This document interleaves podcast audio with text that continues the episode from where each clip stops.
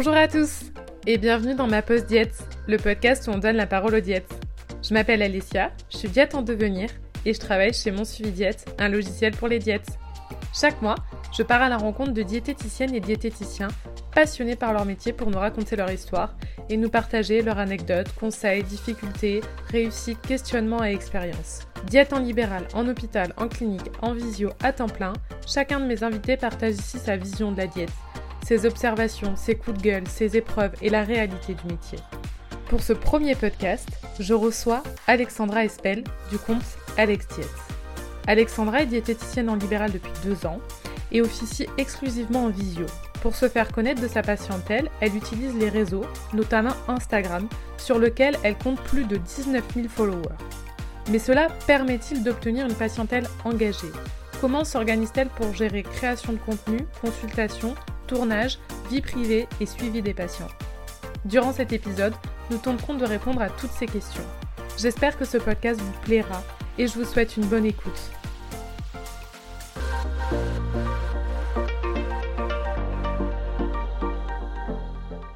Suis ravie de recevoir aujourd'hui euh, Alexandra. Alexandra qui travaille avec nous euh, et qui collabore avec nous depuis, euh, depuis un petit moment, qui fait un peu partie de l'image de mon sujet.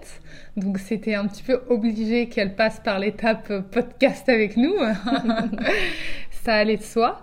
Donc, je vais te laisser un petit peu te présenter, Alex, et, nous dire un petit peu euh, tes formations, euh, ta date d'obtention du diplôme, et voilà, nous en dire plus. Alors, merci de me recevoir sur euh, ton podcast. Ça me fait super plaisir que tu puisses m'intégrer dans tes petits projets. Donc, moi, c'est Alexandra, je suis diététicienne nutritionniste, diplômée depuis 2017. J'ai une spécialisation dans la nutrition du sportif. Et puis après, au, fur et à mesure de, de mon expérience, je me suis formée sur tout ce qui était diététique psycho-comportementale avec Florence Affer. J'ai fait aussi euh, quelques webinaires sur tout ce qui est pathologie féminine. Et puis après, je me forme aussi sur tout ce qui est réseaux sociaux, en autodidacte, mais aussi en suivant euh, tous les podcasts, les webinaires et les newsletters que je peux trouver sur, euh, sur le net, mais aussi formation pour être community manager et pouvoir avoir en fait toutes les clés pour me débrouiller sur les réseaux sociaux. Ça fait beaucoup de choses donc. Et, mais je sais que la, ta particularité, c'était aussi que tu as fait tes études en Belgique, je crois. Oui. Et en Belgique, c'est pas le même nombre d'années d'études qu'en BTS diététique ici. Euh, mm. qu'en France. Non, en euh, Belgique, c'est pas la même formation. C'est une formation déjà sur trois ans en temps plein, donc avec des, des journées bien pleines. C'est ce qu'on souhaite faire aussi ici, hein, euh, de toute manière, hein, arriver à faire mm. sur trois ans. donc, mais c'est pas mal, ça. Hein, ça devait être moins condensé que nous, en tout cas. C'était quand même super condensé. Et d'ailleurs, là, ce week-end, sur le salon, il parlait de, de passer à quatre ans euh, de formation vraiment pour pouvoir euh, ben, encore être plus complet et être plus à jour aussi euh, avec les, avancées actuelles. Oui, parce que ce qu'on vous dit pas, c'est qu'on était toutes les deux la semaine dernière sur le salon à la FDN, les journées européennes francophones des diététiciens, et on s'est retrouvés là-bas. Alexandra a assisté à toutes les conférences comme une élève assidue pendant que mon suivi était, tenait son petit stand. du coup, euh, moi, Alexandra, aujourd'hui, donc on se retrouvait euh, pour parler aussi de tes réseaux sociaux où tu es, euh, quand même très présente sur, sur les réseaux. Tu comptabilises aujourd'hui 19 600 followers, ce qui fait quand même de toi un, compte avec, avec de l'influence. Quand est-ce que tu es apparue en fait sur les réseaux sociaux? Ça, s'est passé comment cette, en fait, ce tremplin pour toi Alors si je me rappelle bien, je me suis lancée, en tout cas j'ai consacré mon compte Instagram à la diététique en 2017. Euh, c'était sur la ma dernière année d'études. J'avais essayé d'être assez active à ce moment-là. Je publiais, euh, je pense, une fois tous les deux ou trois jours. Euh, je me rappelle, je faisais des, mises en scène, recettes, prises de tête, clairement. J'allais acheter, enfin, j'allais acheter plein de graines différentes, je mettais un fond blanc et puis j'essayais de combler tous les trous par des graines, par des herbes. Enfin, c'était plutôt artistique. Tu avais acheté du matos quand même J'achetais plutôt fond blanc de base, mais après c'était plutôt euh, en, termes d'aliments, en termes de, de, vaisselle, euh, beaucoup moins de matériel que Parce que, que j'ai maintenant. ouais, aujourd'hui j'ai bien l'impression quand même que tu es armée euh, trépied. Euh, c'est elle qui nous a conseillé le trépied pour bosser chez mon suivi d'ailleurs. Euh, mais oui, du coup, tu semblais, c'était, c'était ta, le premier, les premiers. Ouais, c'était le, le, tout début. Puis, bah forcément, c'était difficile. Enfin, je, je m'y connaissais pas du tout, donc. Donc ça ne grandissait pas comme je le voulais. Puis après, j'ai eu d'autres activités professionnelles qui ont fait que j'ai un peu délaissé mon compte Instagram euh, et je pense que je l'ai repris vraiment euh, beaucoup plus euh, activement, on va dire, pendant le confinement. Puis après, j'ai déménagé, donc le temps forcément de me réinstaller, de, de reprendre un peu le rythme des réseaux sociaux je suis, on va dire, vraiment hyper active sans arrêt depuis euh, que je suis arrivée à Marseille, donc ça va faire deux ans. Mais tu dirais qu'en fait, tu es hyper active. Est-ce que tu vois la différence? C'est plutôt sur la qualité du contenu ou plutôt sur euh, le fait d'être active tous les jours qui t'a fait, tu penses, te permettre d'avoir autant d'abonnés? Le fait de m'y être consacrée, euh, je dirais que c'est le fait de de pratiquer en fait. Le fait d'être active, ça m'a fait aussi la main sur euh, les photos, sur la création de contenu. Ça m'a fait aussi euh, évoluer en termes de, matériel, en termes de, de, création de contenu. Et je pense que c'est ce qui a fait aussi, ce qui a favorisé la croissance euh, de mon compte, mais aussi de la qualité de mon travail. Parce que euh, du coup, est-ce que avec la, la, croissance de ton compte, c'est allé comment? C'est-à-dire, est-ce que euh, au fur et à mesure, tu faisais plutôt du compte Là, tu, tu me parles de recettes. Après, tu es allé tout doucement vers du contenu informatif? Mhm. D'accord. C'est ça. Si je me rappelle bien, euh, il y a un an et demi, j'étais à 3000 abonnés. Ouais. Ah ouais? Ouais. Et ou peut-être un peu plus, un peu moins de deux ans en tout cas. Et ça a beaucoup euh, pris parce que j'avais entre 3 et 4 posts par semaine. Euh, puis après, je me suis mise au réel, qui m'ont apporté aussi pas mal de, monde. Et puis, euh, de fil en aiguille, que ça soit réel ou carrousel, je pense que j'ai touché un peu les besoins des, de, mes abonnés et, des, utilisateurs Instagram. Et je pense que c'est ce qui m'a fait amener beaucoup plus de monde euh, rapidement, en tout cas sur les six derniers mois. Et euh, aujourd'hui, tu penses que c'est plus les réels qui fonctionnent ou les carousels ou les photos? Alors, il y a deux écoles et moi, je pense que c'est le fait d'avoir un contenu varié et mhm. d'essayer de, d'avoir différents formats et pas uniquement les réels. Euh, je pense que chacun a son avantage.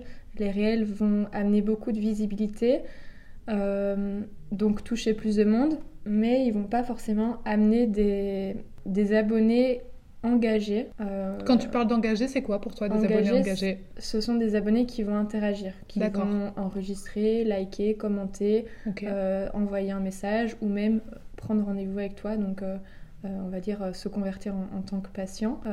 mais je trouve aujourd'hui, en tout cas, j'ai beaucoup plus de résultats avec des carousels, par exemple. Après, je pense que ça dépend d'une personne à l'autre, de son sujet, du visuel et, et la formulation aussi. Mais les carousels euh, convertissent euh, très bien les, les, passants en abonnés finalement.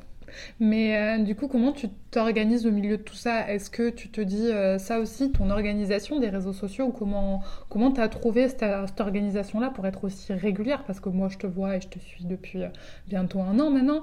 je vois quand même que c'est aussi beaucoup de régularité, c'est beaucoup de travail. Comment tu t'organises en fait finalement dans tes journées euh, et dans, dans, cette organisation au niveau des postes? De l'extérieur, je pense que j'ai l'air organisée, mais je ne le suis pas du tout. je pense que quand je suis arrivée en France, du coup, j'avais pas repris le libéral, donc là j'avais beaucoup plus de temps libre. Donc en fait, je me fixais de faire trois recettes différentes sur la semaine. Tu es revenue en France quand euh, exactement? Euh, Lors du deuxième confinement, donc c'était en 2020. D'accord. En octobre 2020. D'accord.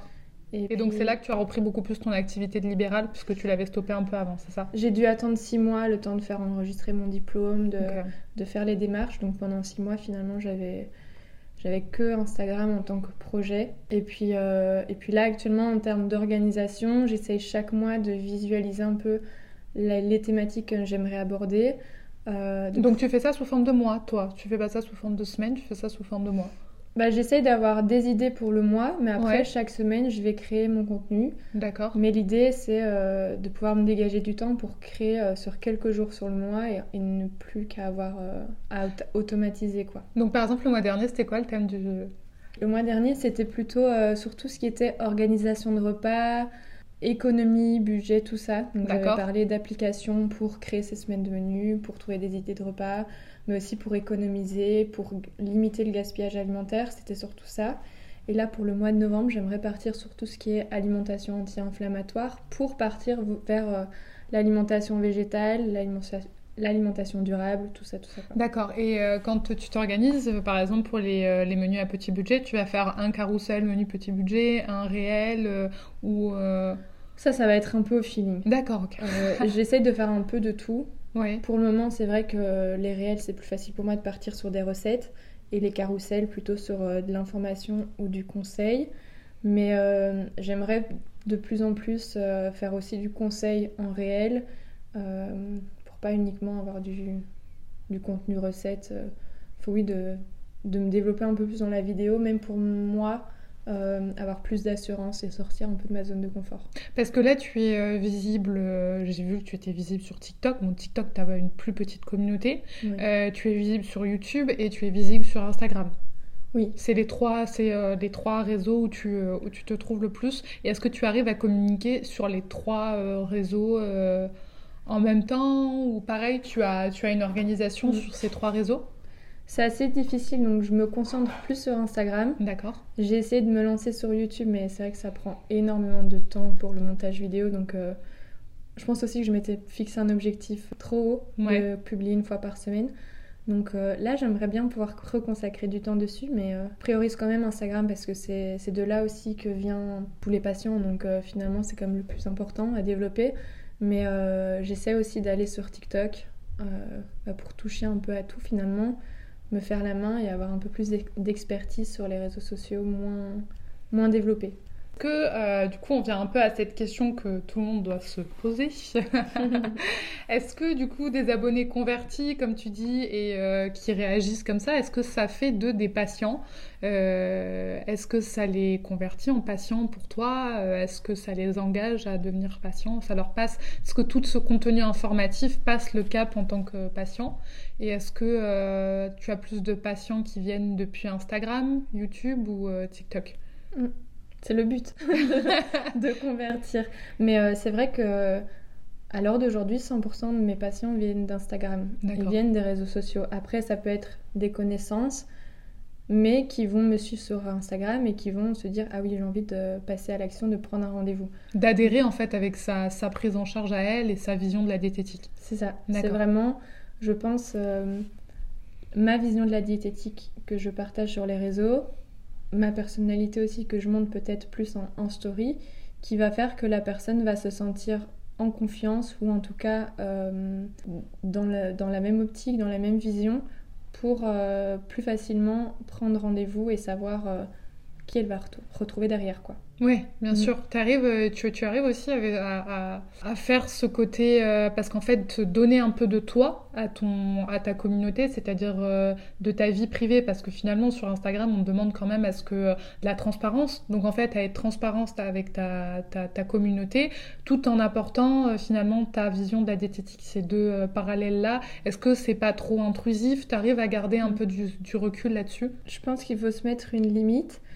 Mais je pense que c'est quand même essentiel de montrer, comme tu dis, de la transparence, justement, pour pas avoir cette image figée de la diététicienne professionnelle de santé euh, qui peut être en hospitalier, par exemple. Euh, bon, c'est peut-être un peu cliché, mais, mais je veux dire, c'est important de, de montrer, euh, d'humaniser son compte Instagram. Ouais, et comment comment tu arrives à le faire ça? Est-ce que des fois, est-ce que pareil, tu as une organisation ou est-ce que des fois tu te dis tiens, j'ai reversé mon café ce matin? Comme, comme ce matin et tu vas le dire euh, enfin, est-ce que tu vas donner de ces bribes-là à ta communauté? Je sais que tu le fais parce que moi je te suis régulièrement et euh, je sais très souvent tu échanges aussi avec ta communauté, tu as aussi des diététiciennes qui te mm. suivent sur la, la, difficulté par exemple que c'est que d'être en, en, visio en permanence et tes coups de, de mou. est-ce que ça tu es en accord avec ça? Est-ce que c'est euh, c'est instantané pour toi? Je veux dire, euh, de toute façon, tu peux pas le prévoir, je vais te dire. Mais... Euh. Je pense qu'il faut le montrer un petit peu, mais Instagram, ça reste quand même une... Enfin, les réseaux sociaux, ça reste quand même une plateforme de divertissement. Donc les gens, ils viennent pas pour voir quelqu'un qui se plaint et qui montre qu'elle est qu'elle est dépressive ou que ça va pas du tout. Je pense qu'il faut quand même montrer un petit peu pour, comme je t'ai dit, pour humaniser et nous rendre accessibles aussi parce que c'est pas parce qu'on est sur Instagram qu'on a beaucoup d'abonnés qu'on n'est pas accessible, donc c'est important. donc oui, j'essaie de partager mon quotidien d'entrepreneur, mon quotidien d'humaine et mon quotidien de, diététicienne. Et même si de base, je montre que je travaille pour motiver les diètes, ça impacte aussi mes patients qui, m'ont déjà dit Ah, j'ai vu que vous avez travaillé dans un café, c'est super chouette, ça m'a donné envie d'aller me prendre un café seul ou d'aller travailler dans un café, lire un livre. Et finalement, bah, ça impacte beaucoup plus que ce qu'on pense. Euh, mais après, oui, il faut garder une barrière avec sa, sa vie privée euh, parce qu'on reste quand même professionnel de santé et voilà, j'ai pas envie que, que, mes patients sachent euh, tout ce qui se passe derrière dans ma vie privée, quoi, ce qui est normal. Oui, oui, mais euh, je, oui, je les rejoins sur euh, cette histoire de café parce que euh, très souvent je pense à toi. je veux m'en aller à Columbus ou un truc sympa et je me dis, tiens, Alex, elle fait ça régulièrement, c'est cool, elle a pas de mal à, à, le faire. De toute manière, c'est un peu ce truc aussi, c'est que es en fait, tu es, en permanence un peu nomade aussi en télétravail, donc tu peux, tu peux bouger. Comment tu le gères ça aussi, d'être en permanence finalement à la maison, de devoir un peu cette solitude de, mm. de dire Bon, après, tu me diras, en cabinet, tu peux être très seul aussi, mais comment tu le gères mm. C'est vrai que c'est un sacré budget d'aller travailler dans des cafés. Surtout à l'heure d'aujourd'hui, par exemple, Columbus. Euh, quand j'ai commencé à aller chez eux, c'était 4,20€ le café. Maintenant, on est à plus de 5 euros. Ah ouais, ah ouais. Mais le café, c'est pas un tout petit café, c'est pas un expresso, C'est un, matcha. Ah voilà. Ah oui, raconte-moi tout. Ouais. Mais ouais, j'essaye d'avoir. Euh, bon, c'est pas facile parce que je suis passée d'un 30 mètres carrés à un appartement avec deux pièces, donc forcément c'est plus agréable maintenant d'avoir vraiment la possibilité de travailler dans ma cuisine, salle à manger euh, et avoir vraiment une, table de, travail. J'ai aussi mon espace chambre euh, qu'il faudrait que j'aménage aussi en bureau. Puis j'essaye parfois d'aller travailler dans des cafés aussi pour euh, être en contact avec des gens en fait et sortir un peu de, chez moi parce que c'est un peu énergivore aussi d'être seul et, et d'essayer d'avancer seul. Donc ouais, ça me fait du bien d'aller travailler dans des cafés pour euh, avoir un autre environnement et en fait ça aide aussi à rebooster et à, aller euh, développer la créativité quoi. Oui, et puis euh, j'ai vu que tu avais d'autres diètes avec lesquelles tu discutais régulièrement aussi, tu échanges vachement aussi avec les autres diètes, vous, vous entraidez en fait. Mm, c'est vrai que j'ai beaucoup de, réactions de, de diètes, jeunes diètes ou non, quand je montre un peu les, les aléas de, de de, l'entreprise, de l'auto-entreprise. Euh, et, c'est vrai que ça fait un petit moment que je pense à faire des, des cafés Zoom, enfin je sais pas comment appeler ça, mais de pouvoir organiser des, moments pour rassembler 4, 5, 6 diètes, qu'on se voit en, visio, qu'on échange un petit peu sur nos pratiques ou sur nos baisses de morale. Je pense que ça peut beaucoup aider et montrer la réalité qu'il y a aussi derrière les réseaux sociaux parce que mine de rien, il y a beaucoup de comparaisons volontaire ou involontaire, mais on est facilement à se comparer aux autres, à croire que ça se passe mieux chez les autres, à, croire que ça se développe beaucoup plus vite aussi chez les autres, alors que finalement, en échangeant, en discutant, on se rend compte que bah, c'est pareil chez tout le monde. Mais c'est vrai que quand on voit ton compte, on se dit euh, finalement, euh, bah, 19 000 followers, c'est égal 19 000 patients finalement. Oui, non, pas du tout. Est-ce que c'est le cas finalement euh, ou, non. Non. Euh, pas forcément. Oui. Après, je pense que j'ai une pratique différente aussi dans le sens que hum, j'ai un, un, degré de saturation. Je ne suis pas la diète qui peut enchaîner une dizaine de patients sur euh, la journée. Euh, je préfère me limiter à 6, voire maximum 7 patients sur la journée et pouvoir m'investir à 100%, surtout que je fais des consultations plus longues. Mes consultations, elles durent entre 45 minutes, 1 heure. Combien tu les factures d'ailleurs? Là, ça va dépendre. Euh, de, ça va dépendre du taux. Euh, ça va dépendre du, nombre de consultations. Ouais. Euh, en fonction de mes pratiques, le... forcément, on évolue dans le tarif aussi. D'accord, ok. Et parce que tu fais, des, tu fais des packs toi aussi, je sais qu'il y a beaucoup de diètes qui font ça, des packs aussi. les packs, c'est. Là, j'ai mis en place des packs de consultation dernièrement. Ouais. parce que je me rends compte que le fait que le patient puisse déterminer le nombre de consultations sur lequel il est engagé, ça l'investit plus. D'accord. déjà, euh, bah, le fait que déjà il ait payé ses consultations, ça l'investit plus, mais aussi de se dire, ok, j'ai cette consultation prévue, euh, le plus gros du travail il sera peut-être fait avec cette consultation, donc autant m'investir. Alors que je pense que quand il prend à l'unité, bah, il peut toujours se dire ah ben j'ai pas encore payé, du coup je vais peut-être repousser mon rendez-vous parce que j'ai pas pu appliquer les conseils. Et du coup, ben, le patient il, il est, il est moins engagé, moins motivé. Ouais, en tout cas, c'est ce que j'ai observé. Ouais, j'ai beaucoup de diètes qui m'ont fait, euh, qui, qui, effectivement me font ce retour-là que d'avoir de, de, ces systèmes de PAC, ça permettait aux patients de rester engagés. Euh, après, il y en a aussi qui vont tarifer euh, finalement mon suivi diète aussi, hein, parce qu'il y a mm. ça aussi. Il y a mon suivi diète, le fait que tu vas rester en contact avec eux euh, entre les consultations, répondre à leurs messages. Et ça, toi, tu le factures ou je sais pas du tout C'est vrai que c'est un truc qu'on n'a jamais discuté. Non, moi, je préfère proposer la même enfin, les mêmes avantages, on va dire, pour tous mes patients. Leur laisser le choix de l'utiliser ou pas, mais de pas avoir de, de cette liberté de choisir ou pas. Parce que ça, j'ai remarqué aussi, certains patients vont peut-être choisir l'option sans application pour diminuer un peu les frais. Mais au final, j'ai remarqué aussi beaucoup moins d'engagement du patient parce que ben, il était un peu plus délaissé, on va dire, dans le sens qu'il n'avait pas ce contact euh, entre les consultations et l'application. Donc, euh, pour préserver la qualité de mes suivis, j'ai préféré l'intégrer euh, et les proposer, le proposer d'emblée, quel que soit le, le, tarif, quel que soit le pack de D'accord, donc toi, toi, quel que soit le pack de consultation, mon suivi diète est dedans, est intégré dedans? Ouais. D'accord, ok, mhm. super. Après, euh, certains patients vont l'utiliser euh, vraiment euh, hyper, de façon hyper complète et d'autres patients, ils vont juste l'utiliser pour m'envoyer des messages. D'autres, ils vont juste l'utiliser pour traquer un petit peu les sensations alimentaires et pas forcément pour me partager leur repas parce qu'ils n'ont pas le temps, parce qu'ils font pas de photos en public au travail, par exemple. Et donc, chacun l'utilise vraiment comme ils, comme ils veulent. Je leur dis à chaque fois que c'est un outil pour les aider et pas pour, euh, pas pour ajouter des contraintes. Oui, bien sûr.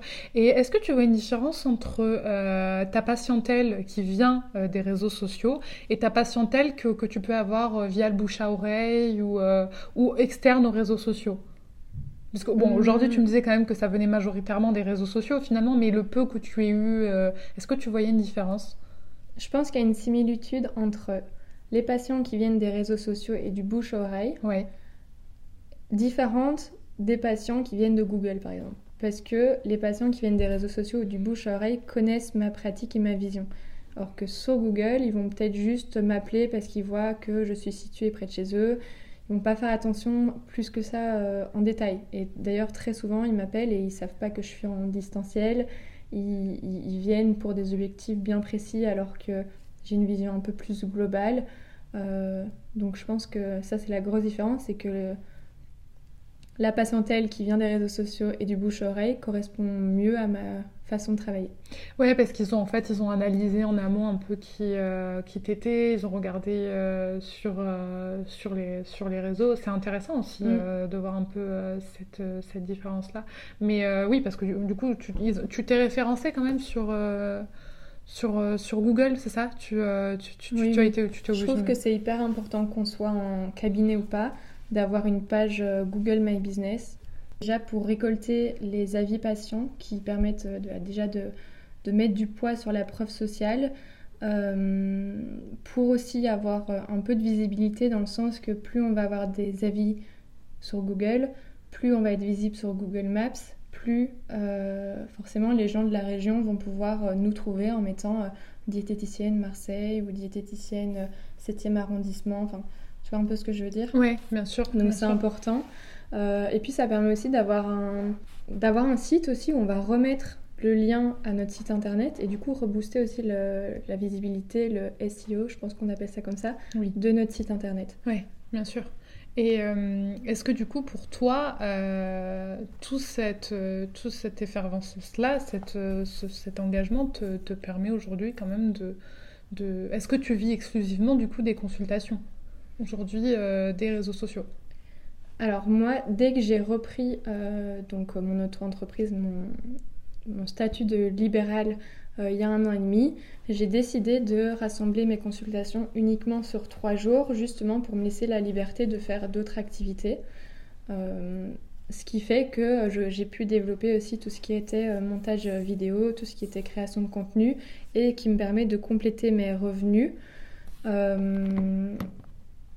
l'heure d'aujourd'hui, ça va dépendre un petit peu, mais si je comptabilise uniquement les consultations, euh, je dirais que c'est pas suffisant pour vivre comme je le souhaite en tout cas.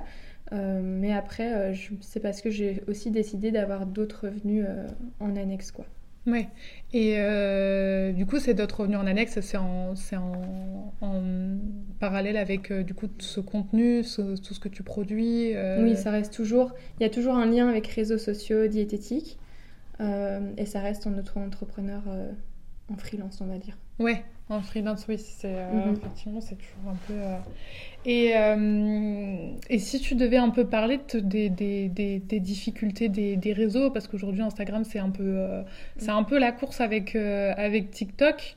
ce serait quoi un peu les difficultés que tu rencontres entre tout ça, cet algorithme qui, qui fait un peu un peu la gueule, tout ça? Mm. Alors la plus grosse difficulté Enfin, il y en a deux. C'est la première, je pense que c'est de se démarquer, de pas faire comme les autres et du coup de, de mettre sa personnalité en avant pour, euh, pour se démarquer finalement, pour sensibiliser, euh, pour euh, engager un public, on va dire. Et la deuxième, j'ai perdu mon idée. Attends.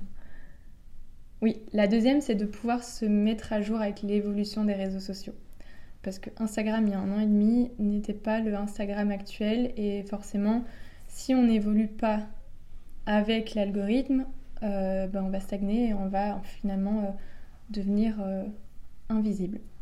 Mais invisible. Après, c'est parce que toi, tu penses, parce que toi, en fait, ta cliente, ta patientèle dépend de, finalement de, des réseaux sociaux, donc tu es un peu tributaire de tout ça. Donc, est-ce que c'est pas, c'est une pression, non? Oui, oui, c'est sûr, j'ai décidé aussi de ne pas prendre Doctolib. Doctolib qui peut quand même être un, un coût. Un coût et surtout une grosse visibilité. Après, de nouveau, Doctolib, c'est comme Google, ça va, ça va amener des patients qui font pas forcément dans, dans la même vision que, que, le professionnel. Donc, il y a aussi des gens qui vont pas être engagés, des gens qui vont pas être euh, réguliers, ni payer euh, les consultations finalement. Euh, le plus grand levier pour apporter ma patientèle, c'est Instagram. Donc c'est pour ça que ça fait une énorme charge mentale de, de rester actif, de publier, d'engager, d'échanger.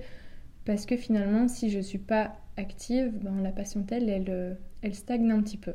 Cette, euh, cette pression-là, tu as, un peu des tips pour, euh, pour, pour contrer comment, comment toi-même tu essayes un peu de, de pallier à tout ça, cette pression des réseaux sociaux, de déconnecter, tu vois, de... Parce qu'on sait que nous aussi, je mon suivi diète, on est beaucoup sur les réseaux sociaux. Mm. Bon, après, moi, j'ai, on, a, on a Kim, qui est au pôle marketing, donc qui qui gère un peu les réseaux sociaux, mais c'est vrai que nous, à la fin de la journée, ça coupe, quoi. Quelque part, toi, tu es toujours euh, dans ce mm. move-là, même après, euh, même le soir, quoi. Est-ce que tu arrives à, vraiment couper et te dire, ok, là, c'est bon, je... Non. et, euh, je vais pas avoir de conseils miracles, parce qu'on va dire que je suis en train de vivre cette, cette accumulation qui, qui, fait un peu déborder le vase. Le vase. Mais si je devais mieux faire la chose, ce serait bah, déjà de me fixer des limites dès le départ pour éviter de, de, trop accumuler, de me donner des vrais jours off parce que j'ai l'impression que c'est une semaine sans fin qui ne termine jamais et qui, qui commence jamais finalement. Oui. C'est tous les jours, euh, j'ai au moins un, truc à faire, que ce soit pour les réseaux sociaux, pour les consultations, pour la formation, pour mes projets. Donc c'est ça, et de moins m'éparpiller aussi. Oui. Mais après, tu es en train aussi de, de l'apprendre. Hein. Finalement, les réseaux sociaux, c'est un peu, euh, c'est nouveau aussi ce métier-là. Donc, euh, c'est vrai que mm. c'est nouveau pour tout le monde, et donc on est un peu obligé aussi euh, euh, d'apprendre à s'organiser avec ça. C'est pas comme un travail où tu es de 8h à de 9h à 18h et tu finis ta journée et finalement ton boulot est fini. Et là, c'est aussi avec le télétravail, le fait que tu aies les consultations et les réseaux sociaux, finalement, tu es, aussi en train de, de, l'apprendre. Mais est-ce que tu as plusieurs comptes? Tu as Alex Diet, tu as. Mais est-ce que tu as un compte vraiment perso Oui, j'ai un compte perso. J'ai un compte voyage, amoureux du Sud. Oui. Euh, et j'ai un compte euh, diététique, donc professionnel. Qui est Alex Diète. Qui est Alex Diète. Ah voilà, ça va. tu m'en as caché un. Mais après, là, je réfléchis euh, si j'en lance un deuxième ou pas par rapport à mes petits projets futurs. Enfin, un, ah. un, quatrième du coup. et c'est quoi ces projets futurs? Ce projet, il n'est pas encore totalement mis au point, mais euh, ce serait à destination en tout cas des diététiciens, diététiciennes ou étudiantes euh, en diététique et pourquoi pas s'ouvrir aux professionnels de santé euh, dans un sens plus global. D'accord, c'est intéressant. Et, mais quand même, est-ce que tu pourrais, euh, même si euh, c'est un, projet euh, qui est encore un peu au début, tu, tu m'en parlais un petit peu tout à l'heure que c'était, étais au début de ce projet, est-ce que tu aurais quand même, toi qui avec tes 19 600 followers, tu aurais quand même des, des, des conseils pour les, les, diètes ou les diététiciens qui démarrent sur les réseaux sociaux Voilà, trois conseils peut-être à leur donner alors, si je devais donner trois conseils pour être un bon professionnel de santé euh, sur les réseaux sociaux, ce serait dans un premier temps de rester authentique, de ne pas copier ce qu'on voit chez les autres, ce qu'on pense euh, qui fonctionne, mais vraiment garder euh, du contenu en fonction de sa valeur, de sa personnalité et de ses objectifs aussi. le deuxième conseil, ce serait de rester ouvert d'esprit, mais tout en gardant son avis critique, dans le sens qu'on est quand même des professionnels de santé de la nutrition, euh, qu'il y a beaucoup de choses euh, qu'on voit passer, des fausses croyances, etc., à droite à gauche sur, euh, sur les réseaux sociaux. Des glucides de soir. Donc c'est important de pouvoir garder son avis critique et pas voir ce qu'on lit, et de pouvoir rétablir la, la vérité. Et donc le troisième conseil, c'est aussi de pouvoir être un bon messager dans le sens qu'il va être important de pouvoir vulgariser les faits scientifiques afin de les rendre, euh, euh, de rendre le message compréhensible de tous et d'éviter un maximum euh, les chances de déformer le message, un peu comme un, un téléphone sans fil et un téléphone arabe. C'est marrant parce que tu as dit euh, professionnel de santé, parce qu'en fait, c'est vrai que euh, c'est. Euh, d'ailleurs, c'était pour, pour vous en parler un peu à la FDN, c'est toi qui me disais qu'il y avait eu une conférence où, il parlait du fait de la présence des diététiciens sur les réseaux sociaux, qu'il il y, avait, y avait certains diététiciens, bon, plus âgés, qui, le, qui déploraient la façon de communiquer. Et c'est vrai que c'est important de rappeler, je crois, quand même qu'on est avant tout professionnel de santé, que c'est pas parce qu'on a une présence sur les réseaux sociaux que euh, finalement on peut dire on peut, dire tout et n'importe quoi. Euh, je pense que c'est aussi à prendre avec des pincettes. Euh. C'est vrai que c'est bien que tu le rappelles. Ouais, c'est pour ça que moi je trouve que ok on est professionnel de santé, on peut être sur les réseaux sociaux. C'est pas pour autant qu'on doit uniquement être un professionnel de santé, on est quand même humain derrière, donc on peut montrer notre quotidien, on peut montrer nos assiettes parce que ça, ça fait parler beaucoup aussi. Oui, euh, j'ai vu en ce moment ouais, euh, une journée dans ton assiette, c'était très critiqué aussi. Euh. C'est très critiqué. Après moi, je pense que c'est pas mauvais de montrer des inspirations. Après, c'est à l'abonné de pouvoir aussi bah, prendre ce qui lui est positif et, ne pas prendre ce qui lui est négatif. Dans le sens que on, on te dit pas de faire à la lettre ce qu'on montre, mais on est plutôt en train de t'inspirer, de te montrer que l'équilibre alimentaire euh, ne va pas dépendre d'un seul repas et ni d'une journée, ni... Euh, comment expliquer Comme les pavlova à midi qu'on vient de manger, c'est ça C'est ça. C'est vraiment, oui, le, on, peut montrer notre quotidien, on peut euh, mettre un peu d'influence, même si c'est pas vraiment de l'influence, mais ça ne nous empêche pas de, faire de, de, la promotion, par exemple. Enfin, voilà, on reste humain et ça ne nous empêche pas d'être aussi un peu un micro-influenceur ou un créateur de contenu en tout cas. Oui, bien sûr. Bien sûr.